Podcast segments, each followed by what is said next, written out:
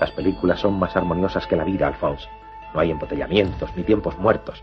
Las películas avanzan como trenes en la noche, ¿comprendes? Fernando Galindo, un admirador, un amigo, un esclavo, un siervo. Lo siento, señorito, pero yo soy testiga de Jehová y mi religión me prohíbe mentir. Yo solo puedo decir la verdad, toda la verdad y nada más que la verdad. ¿Hablas conmigo? ¿Me lo dices a mí? Dime, ¿es a mí? Con cine y a lo loco. Porque estar cuerdos no es lo nuestro.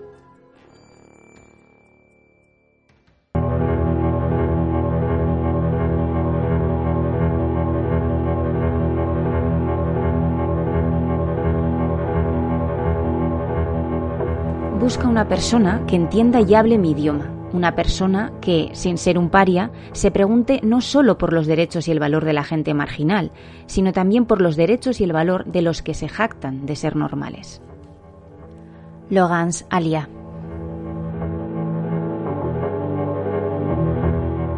Bienvenidos bienvenidas a un nuevo programa de Concine y a lo loco. Hoy además, bueno, estrenamos año, ya estamos en, en 2021 y empezamos además el año para mí con de, de manera a lo grande, vamos a lo, a lo grande con una de mis películas favoritas. Seguimos con el ciclo de películas favoritas de nosotros tres y esta vez me toca a mí y vamos con Lore, Logan's Anyways o Lawrence Anyways si lo decimos en inglés de Xavier Dolan. ¿Por qué te ríes, Aymar? No, no, ¿por qué? porque ni inglés, ni francés, ni... Como que en inglés ni francés. en Logas, Lorenz, ¿cómo lo decimos entonces? A ver, La película es... eh, en francés, canadiense, pero que luego es verdad que Xavier Dolan la ha podido mover también por mucho esto, al final en... porque es un nombre un poco que puedes jugar con él, ¿no? Puedes jugar con él y de hecho en una escena, en una entrevista a la que le hacen a, a Logan, le, la, la, la periodista le dice...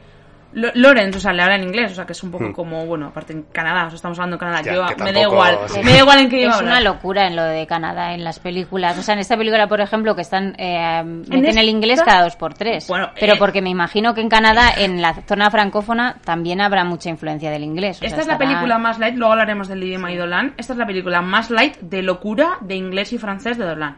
Pero la más light. supongo que mostrará una realidad. Sí, sí, es que, sí, es sí, que sí, creo sí. que tampoco. A mí me encanta Canadá, pero la conocemos muy poco. en Bueno, claro, en esta- vamos a ponerle contexto que es Montreal, años, eh, no, digamos, de la década de los 90. Montreal, quiero decir que no es lo mismo ir a Montreal que, que a Toronto, que ahí no, no se habla en francés. Pero bueno, ya viste, estáis escuchando a Aymar, Hola, ¿qué tal? ¡Feliz año! a Wendell, ¡Feliz año! que ya están ahí. Y con, con nosotros hoy tenemos también a una invitada muy especial. Tenemos a Izas Colmofor con nosotros. Hola, hola, feliz año. Bueno, que ella también nos, digamos que no- nos va a ayudar a, a analizar un poquito esta película, que a mí tanto me emociona. Eh, me emociona por muchas cosas. Luego igual lo digo más adelante, ¿no? Depende del por qué, o, o me arranco. Pues como quieras, a ver, contamos un poco la historia, La es, historia es de Laurence, un profesor de literatura, Ali, Eso es. que, bueno, Profesora. Profesora, claro, vale, ahí empezamos. Pero está es. siendo profesor, ¿no? Claro. Es lo que nos No, presentan. ¿o está no? atrapado, Vemos, está atrapada en un cuerpo que imagen- no... es una imagen una de- imagen. eso es. Exacto. Está atrapada en un cuerpo que no es el, El suyo. Y bueno, pues es eh, un poco cuando mm, toma mentalidad y quiere hacer el cambio. Pero yo creo, bueno, un poco más que en ese sentido la película, también es, eh, claro, la pareja de, de Laurence, eh, Fred, tiene una relación bastante, bastante estable y tal. Y es un poco, pues, cómo se lleva esa relación con el subtexto que tiene toda esta historia.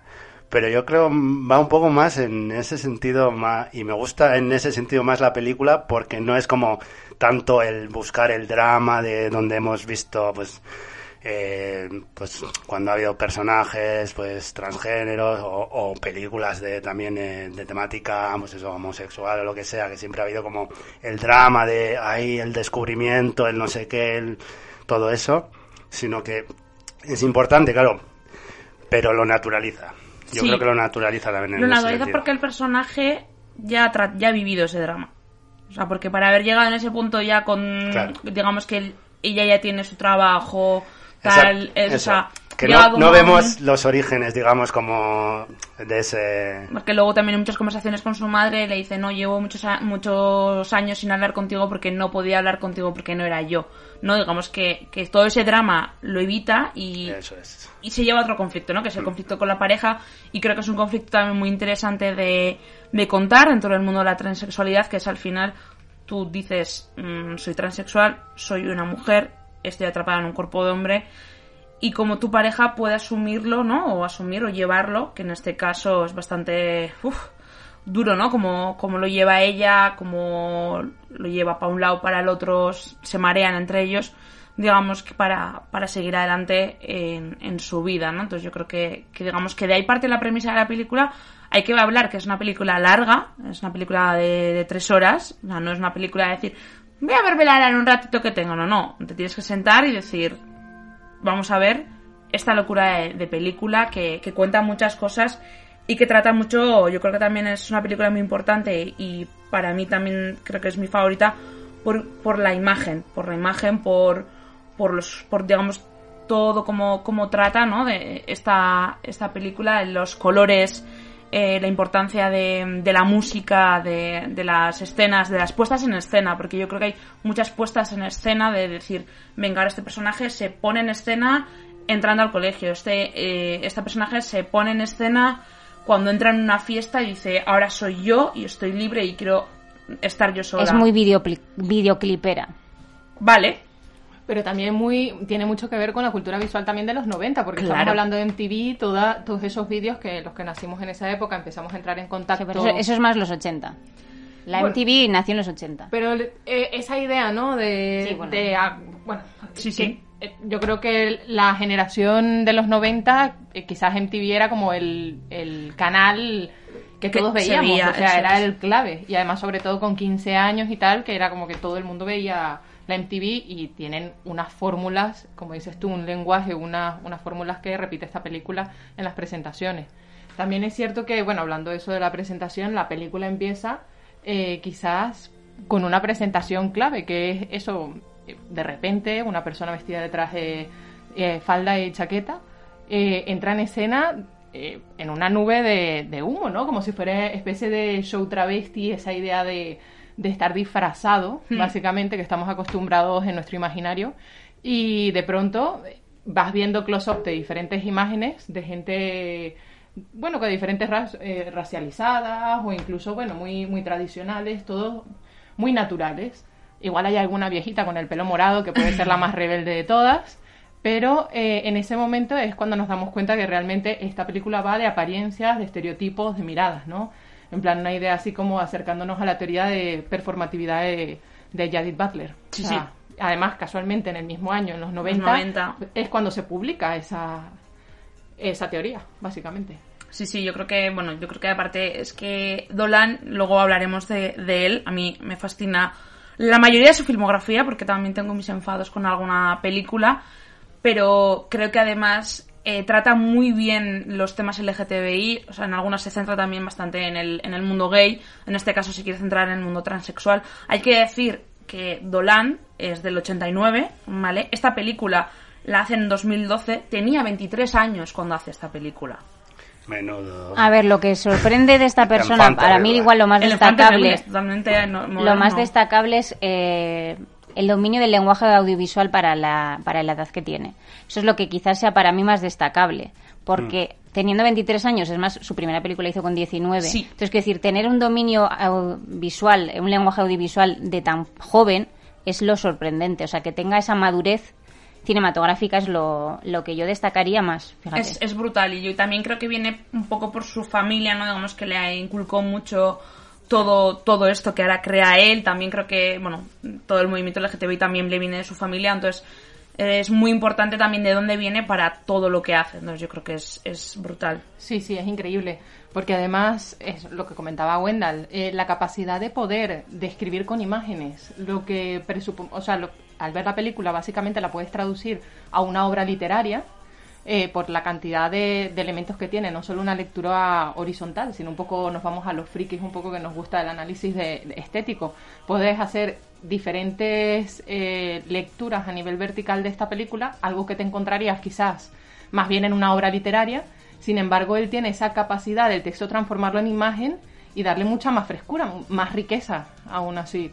Entonces sí, es un crack, creo yo, que con 30, o sea, con los 23 años que tenía, no creo que haya otra persona que pudo haberlo hecho de esa manera. ¿Qué hacías tú a los 23? ¿Terminar la carrera contigo? Mm, no. no, no, de hecho la terminamos un año antes, además.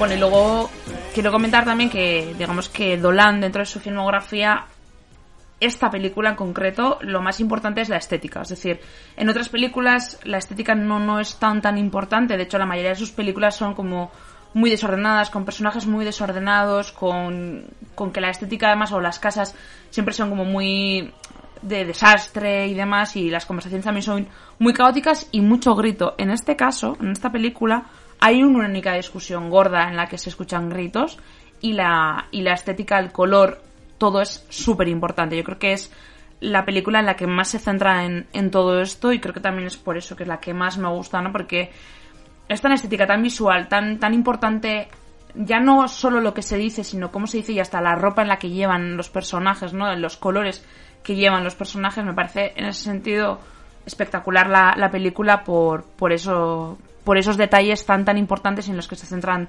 tanto y además viendo las películas anteriores que igual también se centran mucho en los colores ya en las de después rompe se olvida de ello o quiere cambiar por, por muchos motivos puede ser pero creo que, que esta en ese sentido es es muy importante todo todo el, color los planos no también el, el elegir el, el formato de grabar todo lo tiene lo hace muy muy especial en ese sentido esta película Hombre, el formato de cuatro tercios, ¿no? Que utiliza aquí. Eh, bueno, eh, también hemos visto en Mami que utiliza el Sí, otro En diferente. Mami, en Mami el formato todavía es muchísimo más estrecho, más... Digamos que Mami es la quinta película de- del director, que también luego hablaremos un poco igual de ella, que ahí también todavía es muchísimo más estrecho, ¿no? La importancia que le quiere dar a los personajes en, en Mami y en esta incluso también es muy muy importante, ¿no? Porque no la vemos la pantalla completa, no igual no se aprecia, en muchos momentos puedes decir, "Jo, pues no noto tanto si fuera, no digamos al, al formato completo." Pero sí que es verdad que tiene su importancia el formato también en, en esta en esta película. Para que lo veas en las teles viejas, ahí con culo estos grandes. Bueno, cada uno lo ve donde puede. Con tubo, teles de tubo. Teles de tubo. Yo la, primer- lo- la primera vez la vi en el cine en pantalla grande y la verdad que verla en pantalla grande esta película impresiona, la verdad. Bueno, también hay una cosa muy curiosa. Los que hemos nacido en los 90 hablabas de, por ejemplo, de las casas. Joder, yo me vi súper reconocida porque yo qué sé, esos forros, todas esas paredes forradas de madera, que además en la oficina en la que trabajo yo todavía continúa. Ya, O sea, sí, es terrorífico. sí. O las cocinas esas todas de pino o tal. O sea, de modé total, pero fantasía, porque dices, joder, es que me recuerda a mi vida. Y además, no solo me recuerda a las casas en las que he vivido, sino que casualmente eh, las- los actores tienen 30 años y yo tengo la misma edad. Es decir, es como que hay una doble identificación ahí, sí o sí, y es maravillosa. Bueno, a ver, a mí me gustaría hablar de la influencia, que claramente yo veo, por ejemplo, influencia en lo que estamos hablando todo el rato de la colorimetría de esta película, en Gong Kar-wai, que es un director chino maravilloso, que es muy rompedor, y su colorimetría, sobre todo de historias modernas o futuristas, y hay muchas secuencias, por sobre todo de calle, en las que la, perdón, en las que la iluminación es muy similar. Es más, Mm. él- además él ha, ha confesado que, que es una de sus mayores influencias. Y luego yo también veo muchas referencias a Gus Van Sant. Sí. Cuando hicimos el programa de Mi Dejo Privado, Sí, sí, sí. eh, ahí hay mucha simbología en esta película también. Hay muchas escenas en las que cuando ella, por ejemplo, recibe el libro de el libro del la- El- la- el libro bueno, el libro que escribe eh, Logans.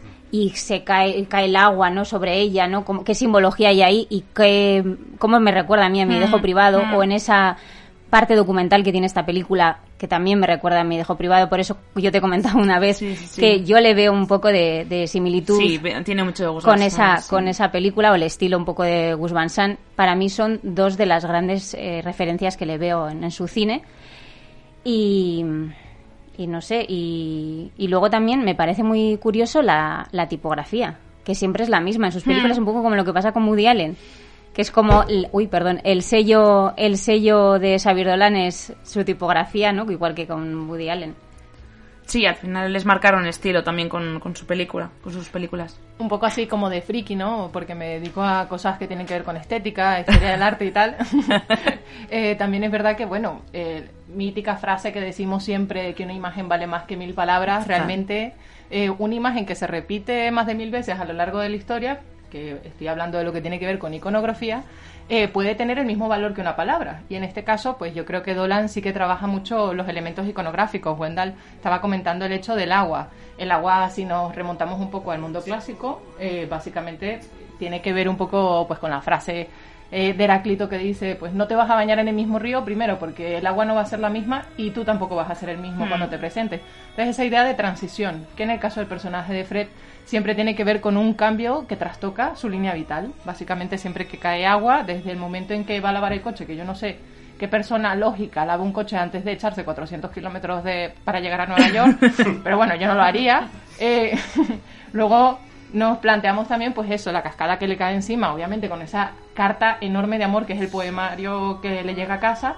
Y luego también los colores, que incluso al principio de la, peli de la película hay como una conversación un poco guarra porque están encerrados en un coche Mm. fumando, que para los que no les gusta mucho el olor a tabaco, pues eso debe ser terrorífico esa imagen, Eh, pero eh, bien es cierto que empiezan a hablar, pues eso, como tienen un diálogo efervescente de juventud, hedonistas y tal, y muy culturetas, entonces Sí. van ellos diciendo cuál va a ser el significado de cada uno de los colores, que a partir de ese momento en la película vamos a ver reflejados tanto en la ropa, que yo diría que es casi, me- casi un personaje más en, en esta película, como en cualquiera de los otros elementos que nos vamos a plantear. O sea, digo, por ejemplo, el rojo.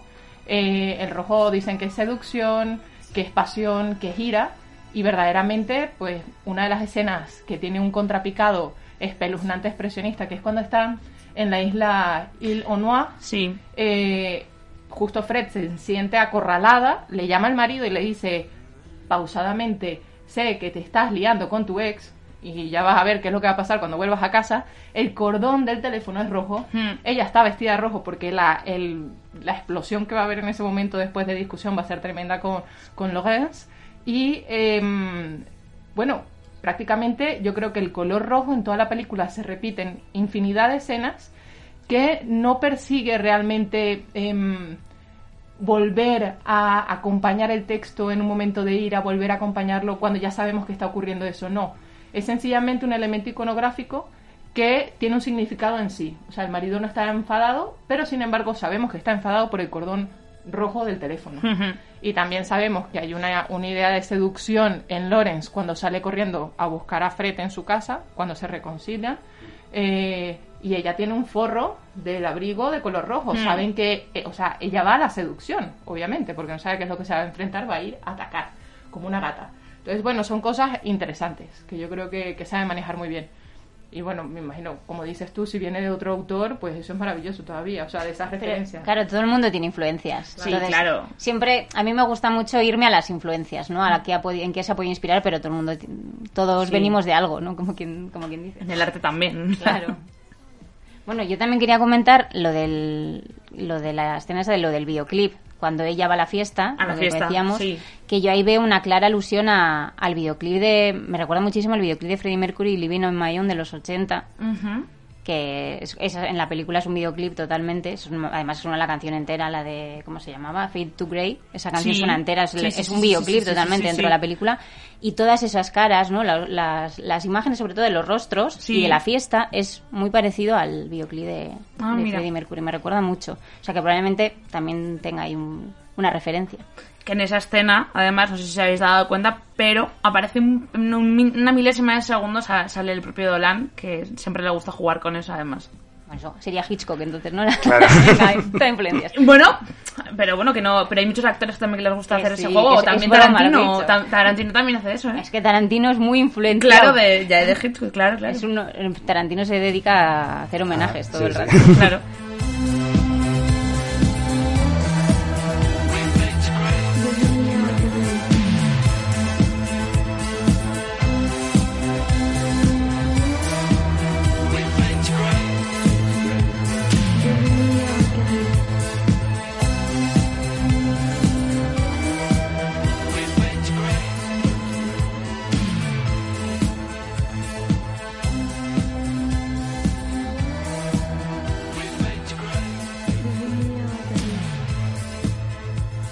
Y luego esta película además el tema que trata, ¿no? Creo que es un tema súper importante. A día de hoy todavía sigue siendo muy, digamos, hay mucha controversia sobre la transexualidad. Hay muchísima gente que, que bueno, que, que sigue pegando a gente trans, que sigue sin contratar a gente trans. Y en este caso, además, el personaje lo sufre, ¿no? Eh, deja a la hora de, de, de mostrarse y enseñarse cómo es ella, le dicen desde, desde su colegio que tiene que despedirlo porque ha habido un grupo de, digamos, de profesores que han dicho que le consideran como un enfermo. Y creo que es muy importante además el contexto en el, en el que se quiere centrar Dolan, que son los años 90, porque además en 1990 la OMS declara que la homosexualidad eh, deja de ser una, una enfermedad, pero la transexualidad no deja de ser enfermedad por la OMS hasta 2018. O sea, ahí hay un salto digamos, de años, pasan un montón de años, un montón de lucha para que se declare que, digamos, que ya no es una disforia de género, sino que es algo que es real y punto, y no es una enfermedad y no hay ningún problema porque una persona de repente se dé cuenta de que no está en su cuerpo. Entonces, eh, me parece muy interesante el, el, contexto, ¿no? Digamos que sean los 90 y además que, de hecho, el, también el, el profesor, que es compañero suyo, que se alegra un montón cuando le ve vestido de mujer, él le dice, esto es una revuelta, y le dice Logan, no, es una revolución, ¿no?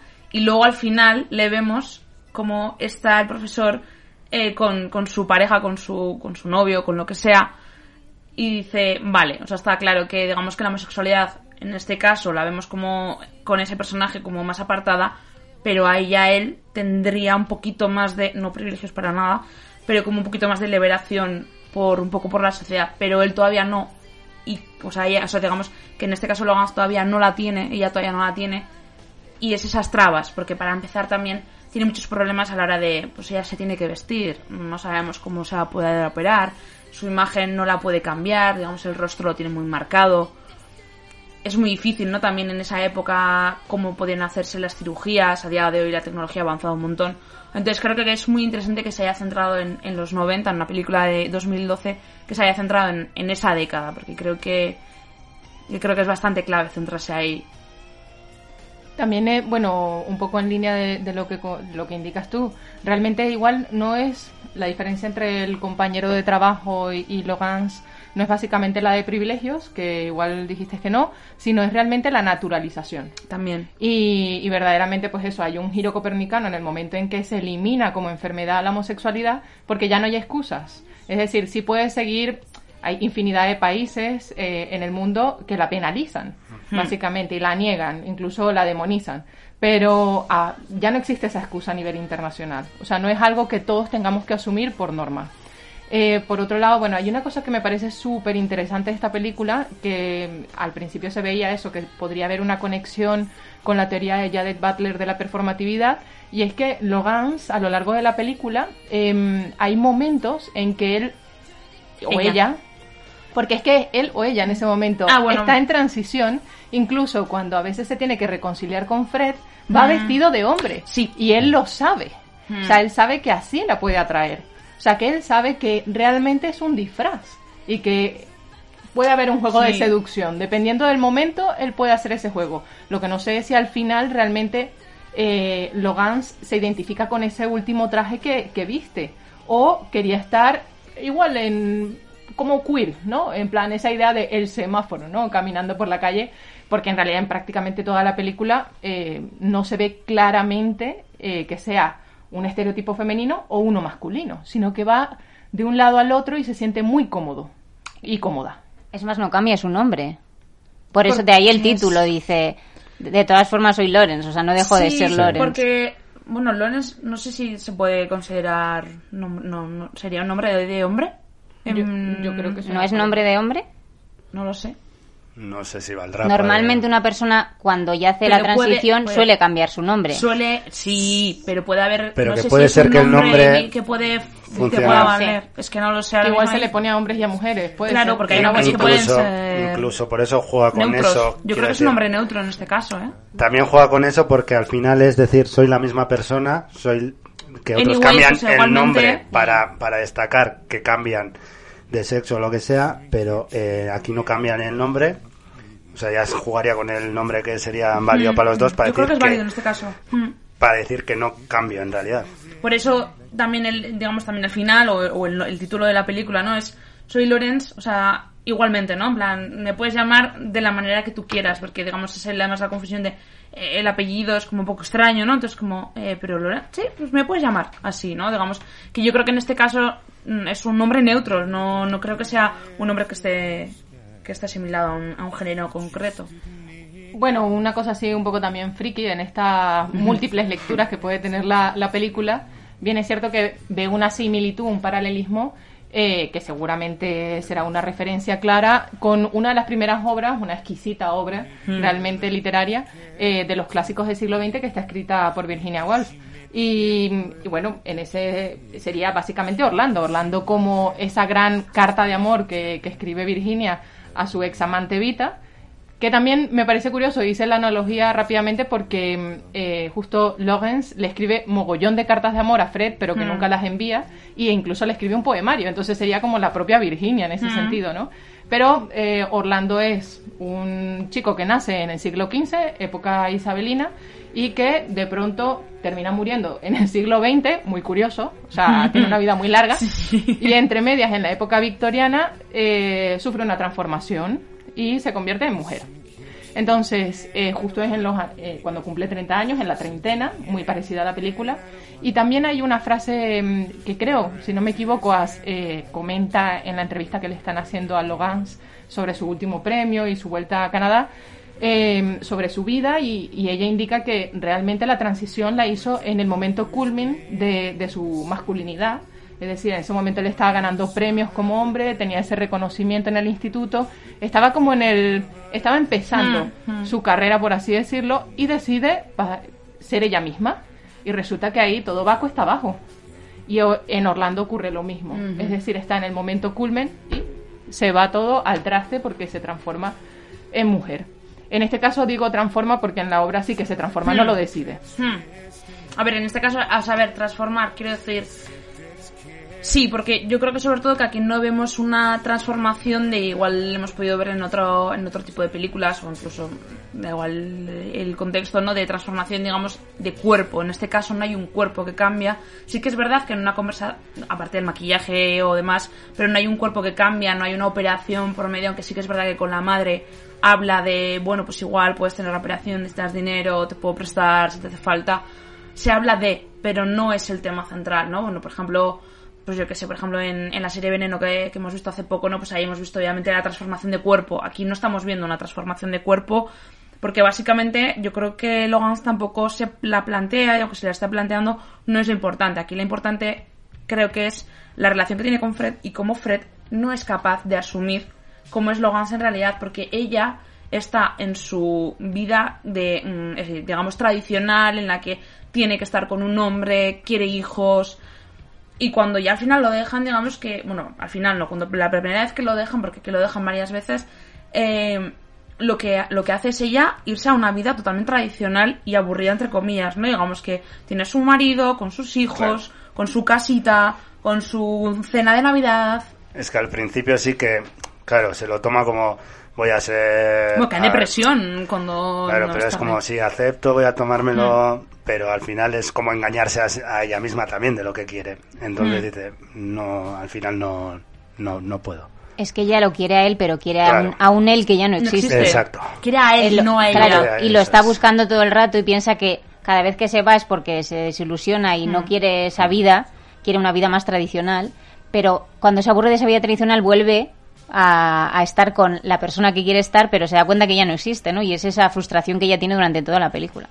Aquí yo creo que la, el amor cambia en, en dos personajes muy importantes, ¿no? Que es, es Fred y la madre. A mí la relación con la madre me parece también muy importante y muy interesante de, de cuando están tomándose un café o comiendo juntas, como le dice, yo es verdad, le dice, le dice Logan, yo cuando, cuando era pequeña no me daba, o sea, te tenía como la señora que vivía en casa, pero no te tenía como madre. Y le dice la madre, "Em, ya, y yo a ti igual no te quería tanto como hijo, pero sí ahora te quiero como hija. Y a mí hay esa transformación del amor de la madre y la complejidad de que Fred no sea capaz de amar a Logan tal y como es, me, me parece como el contrapunto súper súper clave para entender la, la dificultad de Fred de, de poder asumir de cómo es su pareja o de esa persona que tanto ama. O sea, creo que es muy importante el ver esa transformación de las, de las dos relaciones. Es que realmente, Fred, normalmente el crecimiento personal, eh, es que lo estabais hablando justo ahora, eh, básicamente no existe. Es, es un, un personaje plano que se enfrenta a determinados dramas a lo largo de su vida, siempre relacionados con, con Logans, eh, que son esos, es contraponer una forma de vida a otra. Viene de una burguesía acomodada, porque se ve claramente en el Mm. vestuario cuando van a celebraciones y todo lo demás, pues tiene la suerte de ir a las mejores fiestas y, y todo este asunto. Y, y luego, pues tiene muy marcados los cambios vitales, siempre, bueno, con la metáfora del agua y siempre en una relación constante de choque con, con ese otro personaje principal, que yo creo que tanto Fred como Lawrence son, bueno, Lawrence, Logans, son, son personajes principales y que lo que hacen es que sus líneas vitales se van chocando y entonces trastocan, ¿no? Hay determinados periplos. Para gente muy friki así, un poco del teatro, pues Fred vendría a ser el símbolo de lo que es el teatro aristotélico, el teatro clásico natural, donde los periplos marcan el infortunio o, la ignorancia, la, la desvelan de cada uno de los personajes y normalmente siempre todo termina fatal. Y, y luego, pues, eh, Logans vendría a ser pues el nuevo teatro, ese teatro donde hay dualidades, donde eh, la moral puede ser eh, eso, dual, cada personaje trata de analizarse interiormente, es existencialista, eh, quizás es un poco más materialista, más hacia el marxismo, como ocurre también con el personaje que es Logans, que siempre está ahí en plan, pues soy proletariado, no sé qué. A ver, que has estudiado una cosa que a nadie le interesa y que eso es lo que ocurre. Y bueno, un poco, eso es, yo creo que esa es otra de las capas que tiene divinamente Xavier Dolan en esta película, que es que no, te la- no me lo puedo callar.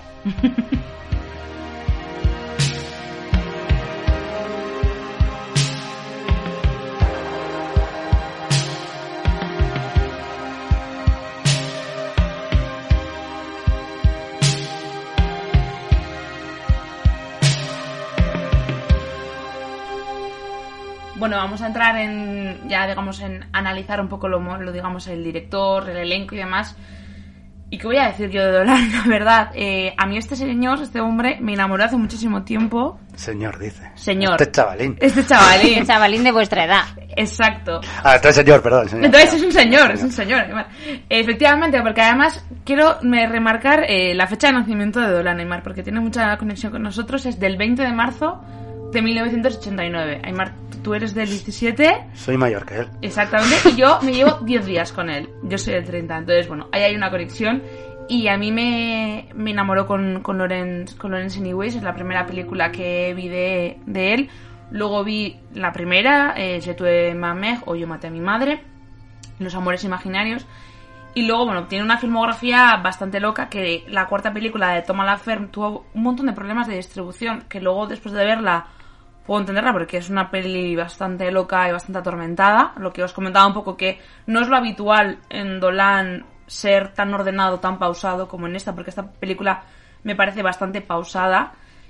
Y digamos que en Thomas Laferme es el caos. O sea, de hecho, además, en esta película, bueno, en la, en la primera, en la segunda y en esta cuarta eres actor eh, protagonista, ¿vale? Y luego está Mami, la quinta, que creo que con Mami, bueno, yo creo que ahí llega un, a un punto sublime en la cual además recibe un montón de premios, cuenta también una historia muy, muy, muy potente. También hay, digamos, yo creo que ahí a la crítica ya dijo, bueno, este señor, ¿de, de dónde está saliendo? ¿Qué está haciendo? Y dejo a Sí, todos. yo creo que es la primera, sí, también que sonó un poco también Sí. potente, pero yo es la primera Sí. que vi. Y luego, claro, luego te das cuenta mm, cuántas películas tiene por detrás antes. En 2014 te presenta a Mami y dices, ah, pero que está, este Claro. hombre tiene mm, cin- cuatro antes, exactamente, sí.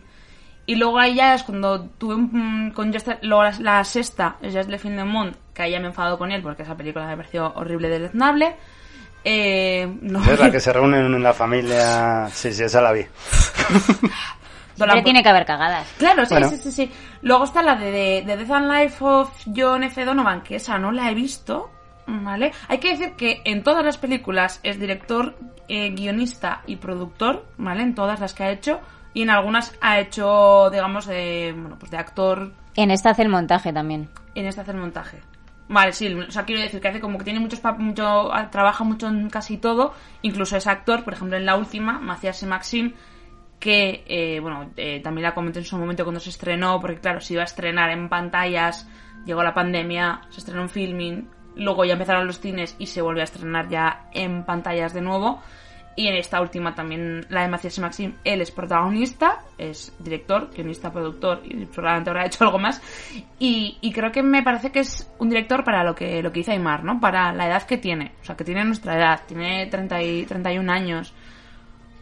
Joder, que haya hecho ya ocho películas, que vale, tiene alguna, tendrá alguna más ordenada, más desordenada, peor, mejor. Pero ha trabajado con un montón de gente, eh, ha tratado temas además muy delicados, ¿no? Porque Matías Maxim, además, la última toca el tema de la homosexualidad en el armario, del no contar bien, digamos, lo que sientes, ese encierro. Esta película también lo que cuenta, me parece que cuenta temas bastante difíciles y creo que él los cuenta muy bien. Entonces, yo creo que por eso también es uno de mis directores favoritos. A mí me tiene enganchadísima todo lo que ha sacado Lan. Quiero ir a verlo, sí o sí. The Thumb Life of John F. Donovan creo que aquí nos ha estrenado además, o sea, es creo que otro algún otro lío que habrá tenido como con Thomas Laferme y es que me parece fascinante, ¿no? Él es de Montreal, habla luego la importancia del idioma, ¿no? También en esta película no se ve tanto, eh, pero creo que la importancia del idioma del francés y del, del inglés, ¿no? Del francés quebecois, que además en esta no está tan marcada, el, el quebecois que casi no se entiende, pero en muchísimas de sus películas hay veces que yo que sé francés, a veces digo, es que no sé en qué idioma está hablando porque estará hablando en francés, pero quiero que hable en inglés para poder entender algo, ¿no? Y, y en muchas películas también marca eh, la gente que habla inglés o que habla francés es de una clase u otra y, y yo creo que también hay, digamos que sabe tratar muy bien eh, o explicar muy bien el Canadá con, con el idioma, el Canadá de Montreal, de toda esa zona con el idioma y, y yo creo que trata muy bien dos, dos tres temas, digamos que sería eh, la, lo que es la clase, porque la clase la trata muy bien en, en la última película, Matías Maxine la trata muy bien. Lo que es el idioma, el tema del idioma lo hace de manera muy magistral y los temas LGTBI los trata muy bien en todas sus películas que ha tratado este tema, las ha tratado muy bien, en casi todas tiene siempre un toque y, y para mí es que es, es eh, fascinante, es mi director favorito por algo, entonces bueno, voy a dejar de hablar. no sé si. ¿Le auguras el largo recorrido? No sé, porque ha hecho mucho en muy poco tiempo, ¿no? No sé si se llegará a quemar. eh. Espero que no se queme. Yo espero que no. Y dejar un bonito cadáver, dices. No, no, no. No iba por ahí. No, yo espero que no. Yo sí que creo que, que va a seguir adelante. Tiene 31 años. Es, todavía tiene mucho por delante por hacer y, y espero que no pare. O sea, tiene un ritmo también bastante frenético porque ya te digo, la primera película la presentó en 2009, estamos en 2020 y ya ha hecho 8, o sea, el ritmo no está nada mal. Yo espero que siga adelante. No sé ahora mismo si tiene proyectos, la verdad, pero espero que sí y que, y que me siga sorprendiendo, es lo que siempre espero de él. Aunque luego no me guste alguna cosa que haya hecho, pero, pero iré a verla corriendo al cine o a donde se pueda ver totalmente, sí, sí. No sé vosotros qué opináis de, de Dolan, de alguna peli que hayáis visto. ¿Tú has visto Mami, no, Aymar? ¿Alguna más? No. Mami, eh, la del fin del mundo vale. y alguna más, creo. No sé. Yo las dos primeras las recomiendo. Las dos primeras es las que ahora te robo el DVD. Luego me recomiendo el DVD, no hay problema, te los dejo. ¿Tú, Wendell? Yo esta y la de Mommy solamente. Y la de Mami son las más famosas. Quizás con tú solo esta. Sí, me parece maravilloso, vamos, es como el Nadal, pero de películas. Porque, Esa alusión al tenis no la Claro. entiendo a veces. hombre, tan joven y empezando a ganar premios y unas películas tremendas, que es lo que te digo, la forma de traducir en, En Cannes imágenes, joder. Es, es una pasada porque en Cannes, em, solamente en Cannes, en diferentes, em, digamos, eh, eh, secciones y demás, ha ganado por la primera, pues ya tu de Mame ganó tres premios, por la segunda ganó otro premio, por esta ganó la, la Queer Palm, por Mami ganó el premio del jurado eh, y luego por ya está la fin de Mont ganó el premio del jurado y el eh, o sea, también el premio del jurado, es decir, que ya solo en Cannes solamente hay, luego ya no estamos hablando de la Academia de Canadá que también haya, ha ganado un montón de premios, o sea, es una pasada cómo empieza, ¿no? Con todos estos premios y, y en Francia ya le llamaban la Enfant Terrible 2, digamos el segundo Enfant Terrible. ¿Qué hará? ¿Seguirá? Yo espero que sí, o sea, no, no le auguro mal, mal, mal futuro a Dolan. Bueno, ahora vamos al, al papel protagonista, digamos, que sería Logans, que lo hace Melville eh, Popout, que es un actor francés Que bueno, aparte de, de esta película, yo creo que esta película es una de las películas que la que más famosa puede ser para él. Ha trabajado entre otros directores con uno de mis directores favoritos franceses, que es François Ozon. Ah, sí. Claro, que a- en este caso mm, a destacar eh, sería Grâce à Dieu, que es sobre la pederastia en, en, la, en la Iglesia Católica. Película súper recomendable si no la habéis Pero visto. eso no ha pasado nunca, ¿no? no, no, claro, no. Eso dicen ellos. Eh, y luego en la última, de François Ozon, también hace de profesor. También, qué casualidad que también haga de, de, de profesor, que en la de verano de- del 85. Y bueno, en anteriores como Le, Le Refugié y alguna que otra más. No sé si cuenta alguna, alguna película o algo que querías destacar de este actor. Yo, revisando su filmografía, solo le conozco de una película que se llama Lisa, que está protagonizada por Vanessa Paradis, Ah, mira. pero no le conocía de nada más. Pues yo de estas de, de Ozon. Y luego también sale en una película que fuimos a ver al cine, de Roman Polanski. ¿Ah, sí? Pero que tiene un papel secundario. Muy secundario, ¿qué? sí, sí. Ah, sí. Pero siempre una como- muy aburrida. ¿La que te dormiste viendo? Sí. No, esa. dormir Nada, no, se durmió, pero se ha enfadado cuando salimos del cine. Y a mí creo que lo, lo hace genial. En, Gas- en Gracia de Dios está eh, soberbio. Que por porque- cierto, sepáis que este también es un portento como Xavier Dolan. Sí. Que estuvo nominado con 15 años a los premios César. Sí, sí, y sí. también o sea, empezó también- muy, muy crío a hacer cosas. Sí, porque bueno, tiene una trayectoria brutal eh, este actor. Y por eso yo cuando, digamos, cuando le vi en, en Dios dije, espera, espera. Pero si este es el de, el de Logan Anyways. Y también en esa película, la verdad que a mí me, me encantó este, este actor, súper recomendable además, de cómo trata, al final él es el protagonista, que es el que sufre los abusos sexuales de, de un cura. La verdad, súper recomendable. Sí, como muchos. Eh, y bueno, luego estaría ella, que es también, digamos, Susan Clement, que sería Fred, que es una actriz canadiense muy conocida por trabajar con Dolan, porque no, no es la primera película que hace, digamos que con Dolan trabajó en la primera, en Ya tuve ma mère, en la de Yo maté a mi madre, que hace de madre, luego sería en esta, Hagas Anyways, y luego en Mami también trabaja, entonces, bueno, pues yo creo que que es que esta actriz, pues eh, la relación que tiene con, con Dolan también es, es muy importante y, y yo creo que también está, o sea, hace un gran trabajo, en mi opinión, en las tres películas. A mí es lo que más me gusta de la película, ella. Ella, ella es brutal. Sí, para mí es mi historia favorita. Me siento súper identificada con, con su trayectoria aristotélica. No, pero sí que es verdad que yo creo que hubiera hecho lo mismo que Fred. Me hubiera ¿Sí? casado, me hubiera ido a una casa así como de estilo internacional, preciosa, o sea que Bauhaus entera y hubiera estado tranquila. Luego de vez en cuando echas un kiki con el ex y ya está.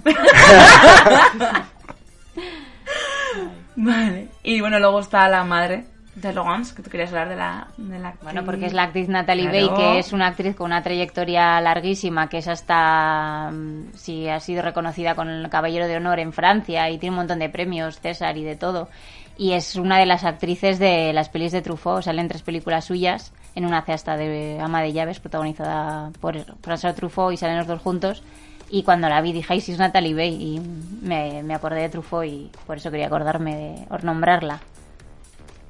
Y luego, no sé si habéis dado cuenta, pero también hay un. Al final, final de la película, bueno, claro, si no habéis visto Mami o Alizas juntos, no.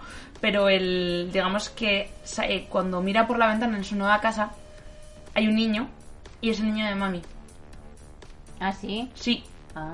sí, sí, me fijé porque claro, era para. a la hora- claro, yo cuando vi la película Lawrence Anyways, pues obviamente Mami O todavía sea, no que es su hijo, es mami. El que es el, el, el niño, de- o sea, el niño protagonista de Mami. Ah, no, ah, el niño, ah, pensaba, el El- niño de- pensaba que decías el hijo de, de Fred. No, no. no, no, no, el niño, el protagonista de Mami. Vale, o el sea, el- vale, es que como el adolescente. Bueno, sí, adolescente, Es que dices sí. niño, Niño claro, ¿qué pensás? Claro, es que iba con niño porque, niño. porque aquí, o sea, es eh, lo- lo- cuando Logan ya consigue la, la casa definitiva en la que ya va a vivir eh, ella sola, eh, de repente sale al balcón, mira y ve a un niño y digo, uy, pues ese rubio es el adolescente de mami. Y, y Aquí quedo- sí que era niño, claro. Ahí era el niño.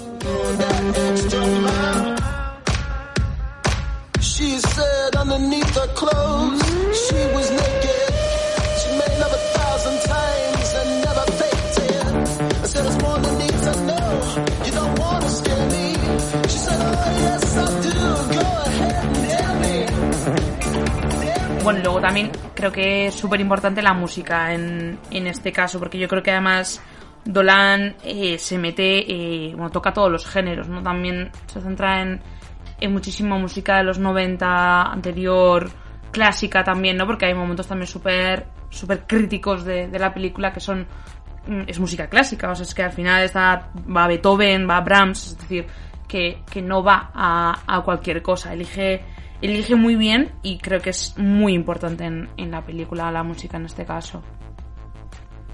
Sí, además, bueno, hay, hay la banda sonora tiene un montón de artistas, desde Depeche Mode, Duran Duran, The Cure. The Cure, por ejemplo, es bastante destacado. Sí.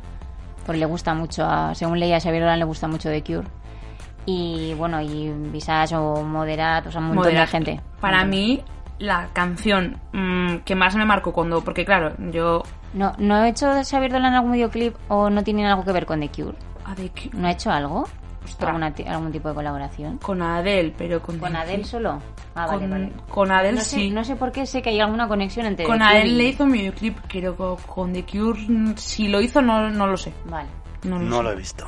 No, no. Pero yo cuando, claro, yo, ¿qué, qué me pasa cuando veo esta película en el cine? Pues que me vuelvo loca con la banda sonora. Que me bajo la lista de Spotify y me enchufo. o sea, me busqué y no sé si la llegué a hacer yo o la busqué o de hecho ahora mismo la estaba buscando antes y creo que me ha desaparecido, no sé qué ha pasado.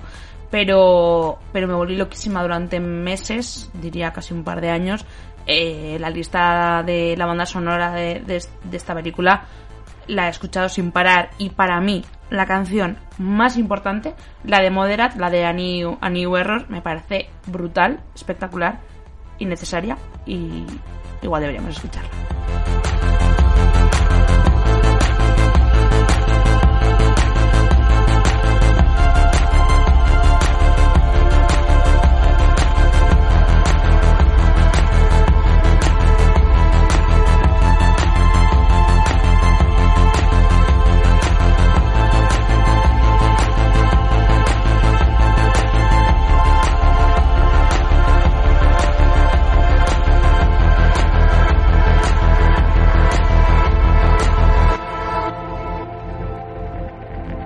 Yo creo que esta película me cuesta elegir escenas, pero yo me quedo con una. Si hay que elegir, ya, ya, sé, ya sé cuál es la mía, pero quiero saber antes las vuestras. A ver quién empieza. Pues yo mismo. Bueno, mi escena favorita pues sería la que la que revienta a Fred, que están comiendo después de que a, a Logan la, la han pegado y todo, y tienen ahí una discusión muy potente en el restaurante y de, es que con la camarera y todo de...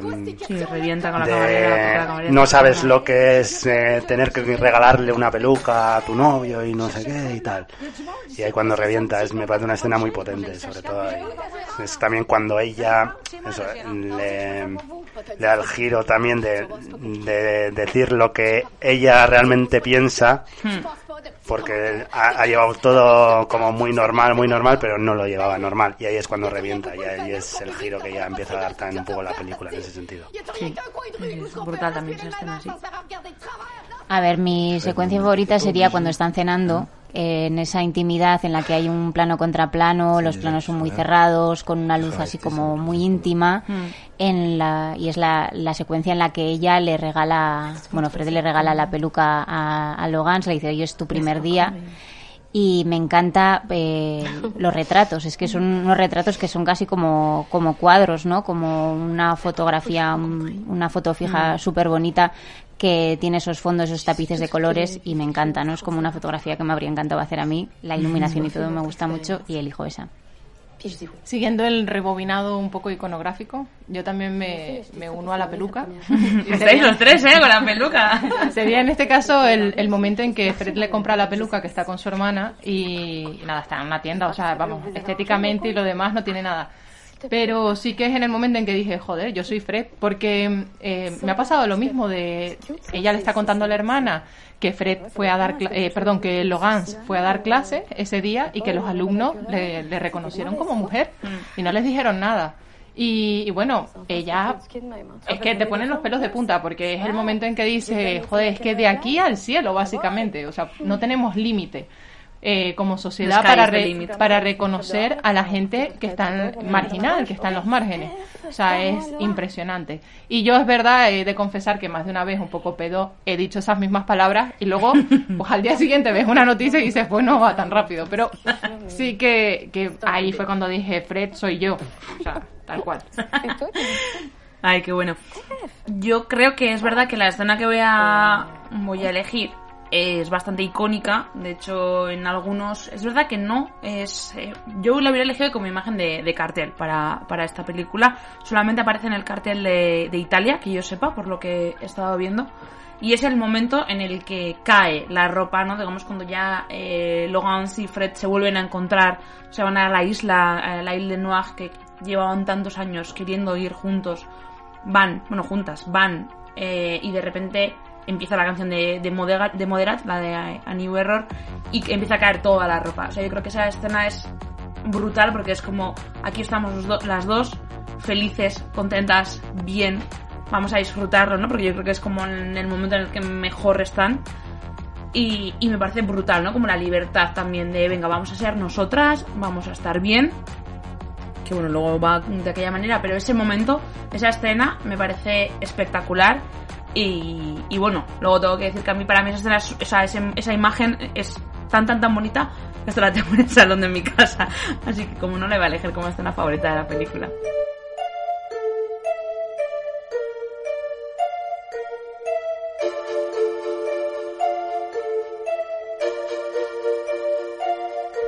Bueno, y vamos a pasar del test de Bechdel también a, a Xavier Dolan, a Lawrence Anyways. Espero que lo pase, yo creo que sí, ¿no? Em, sí, ¿no? Yo creo que sí, lo pasa. Hombre. bueno, Pero claro, es relativo. no, no, es No es relativo. relativo. Bueno, vale. O sea, mira, yo me lo he dicho para que caigas. No, hombre, no. Bueno, por favor, te voy a, no voy a llamarte transfoba, por favor. Eh, a ver, voy a, para los que, si es la primera vez que nos escucháis, que espero que no, eh, y si es la primera vez os recomendamos más programas, eh, vamos a hacer el test de Bechdel a las películas, que siempre lo hacemos, que es un test que básicamente lo que hace es, eh, digamos, valorar la, visibil- la visibilidad de las mujeres en las películas, ¿no? Entonces, hace tres preguntas muy concretas y si no, se responde de manera positiva a las tres preguntas es que no lo pasa. La primera pregunta es bastante evidente y bastante fácil, es a ver si ap- aparecen al menos más de dos personajes femeninos. Aquí, para empezar, tenemos a las dos protagonistas que serían Logan y, y Fred, por lo tanto, sí. Eh, los Pero pe- cuentan con un actor para hacer el papel, entonces... pero es Uh. un personaje femenino. Claro, eso sí, pero mm, luego en cuanto a la visibilidad de las mujeres, si que, imagínate que te quieres darle el tra- trabajo a los actores, le estás dando a un actor, no a una actriz. O sea, que yo entiendo lo que me dices ¿eh? con respecto a la película, Ya pero por eso te decía punta. que... mm, Ya, ya, ya, ya, pero... Sobre todo si luego tienes Pose. Claro, es que estamos muy acostumbrados ahora con Pose. Y Sí. luego la Veneno, que le dan trabajo en realidad a los transexuales. Aunque es. ya Claro. hayan hecho la transición. Claro, pero en este caso el problema que tiene este personaje es que la transición de cuerpo no la ha hecho. ¿Me Claro, porque no es Entonces- transexual realmente. O sea, ¿Por porque no? creo que es lo que querías comentar tú, que el actor es No. Bueno, bueno, No, estás diciendo... No, dice la...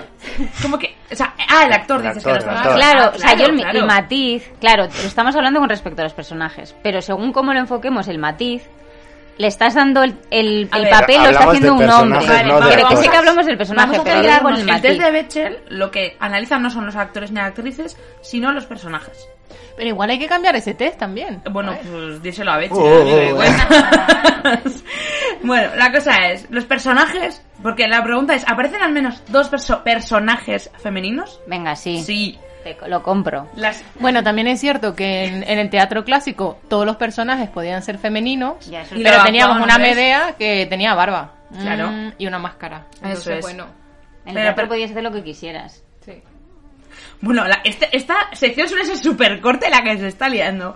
Bueno, los personajes femeninos hablan entre ellas, sí. Tenemos a Lorenz hablando con su madre, tenemos a Lorenz hablando con Fred, eh, tenemos un montón de conversaciones entre mujeres.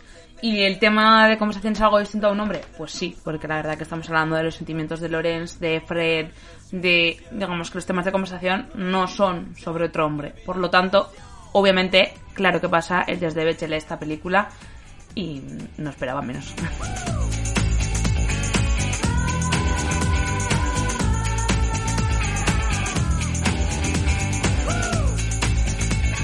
Bueno, estamos llegando al final, pero siempre tenemos que ir así fuera de carta. Terminamos, estamos terminando el menú, pero quiero saber qué recomendáis, qué recomendáis para ver. Pues a ver, yo quería recomendar un documental del fotógrafo Robert Mapplethorpe que se llama Mapplethorpe Look at the Picture, que me gusta mucho y también era un tío así muy transgresor, eh, neoyorquino, un fotógrafo y el documental es súper chulo, que es del año 2016 y es de Fenton Bailey y Randy Barbato y es muy chulo, pues quería recomendarlo. Nos la apuntamos como siempre.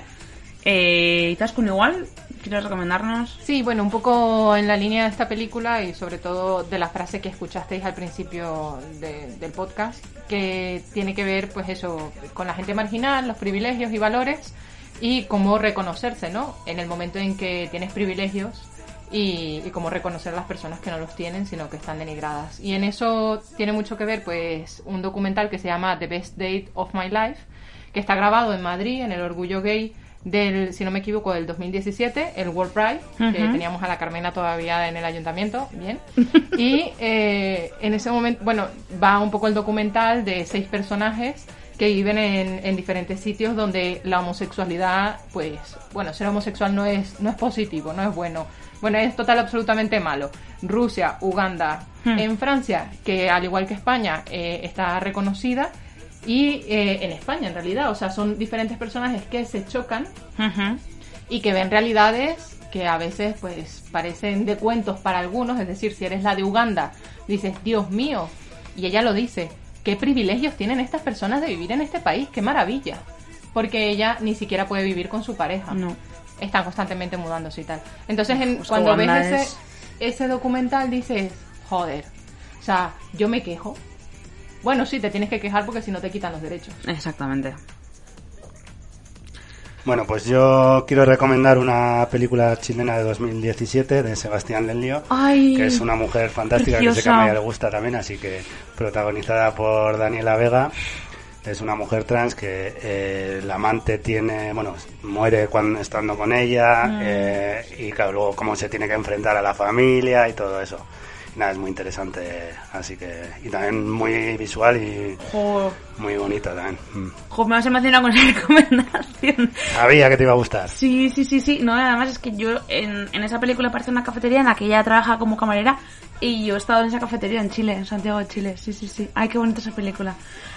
Pues yo voy con Dolan. Mm, recomendaría casi toda la filmografía, pero me voy a centrar con Mami, porque creo que Mami es el momento en el que Dolan ya lo peta a nivel mundial, le empiezan a conocer y, y digamos que trata una historia también de, de enfermedad mental de un adolescente que tiene, digamos, como. Bueno, pues que tiene bastantes problemas que le separan de toda su vida normal y eso yo creo que tampoco le ayuda y hace una crítica muy importante a, al sistema, eh, digamos, sanitario y, y, digamos, de, de- también de, de cómo se trata, ¿no? La, la enfermedad mental. Dices, bueno, pues te separo de la sociedad y a ver si mejoras. Pues igual no es lo mejor. Entonces creo que, que Mami ahí hace un trabajo de crítica, de forma también en, el nivel lo que hemos comentado antes. Ya no somos, o sea, digamos que eh, ahí el formato siempre se me olvida, Gwendal, es, eh, de Mami es... eh, Es como formato de móvil. móvil, es que eso Sí. es, es que no tiene, digamos... ¿Cuántos o sea, números son? No, pero quiero decir que no es un No es formato, un formato estándar, estándar, de televisión o de cine, O sea, es sino que que, es- el formato es el del móvil. Es que parece. Instagram. Bueno, Sí. tenemos un podcast en- con Virus y Bueno, de- de ahí hablamos podéis- de Mommy. Podéis verlo Sí, o sí, escucharlo. sí, sí. Sí, Que por eso. hablamos un poco. Ahí no sé qué número será. No me acuerdo, no me acuerdo. Pero bueno, para mí, la recomendación, si hablamos de Lorenz, pues hablamos de Mami también. Así que me gustaría que vierais Dolan también.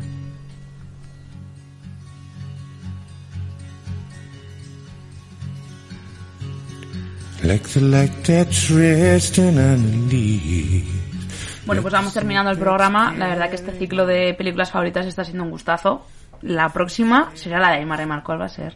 Pues Cinema Paradiso. Un- ya que hablamos de cine, A llorar. un homenaje de cine. Joder, llorar.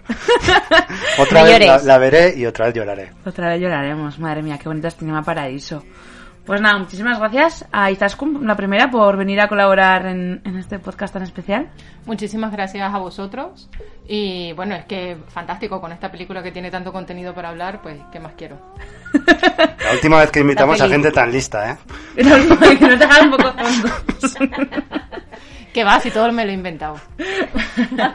Hombre, ha mezclado Aristóteles y Nadal, ya muy bien. Pues ya, ya, ha sido bastante espectacular. Pues nada, muchísimas gracias, lo he dicho a Izaskun, como siempre a Wendell y a Aymar, y nada, cerramos programa. Nada, un, un placer, como siempre. Y, nada, os recordamos que como siempre que podéis seguirnos en Twitter e Instagram en arroba con y a lo loco y también tenéis nuestro email para poder enviarnos algún audio o sugerencia. Nuestra dirección es la siguiente, concinealoloco arroba gmail.com. Si os ha gustado este programa sabéis que podéis escuchar los anteriores en iBox, Spotify, Apple Podcast, Google Podcast, Pocket Cast y Podimo. En caso de que nos echéis en falta en algún otro agregador de podcast, avisadnos y haremos lo que haga falta para poner nuestro programa allí. Nos encantaría que compartierais el programa entre vuestros amigos y familiares cinéfilos. Gracias por escucharnos y hasta la próxima. Hasta la próxima.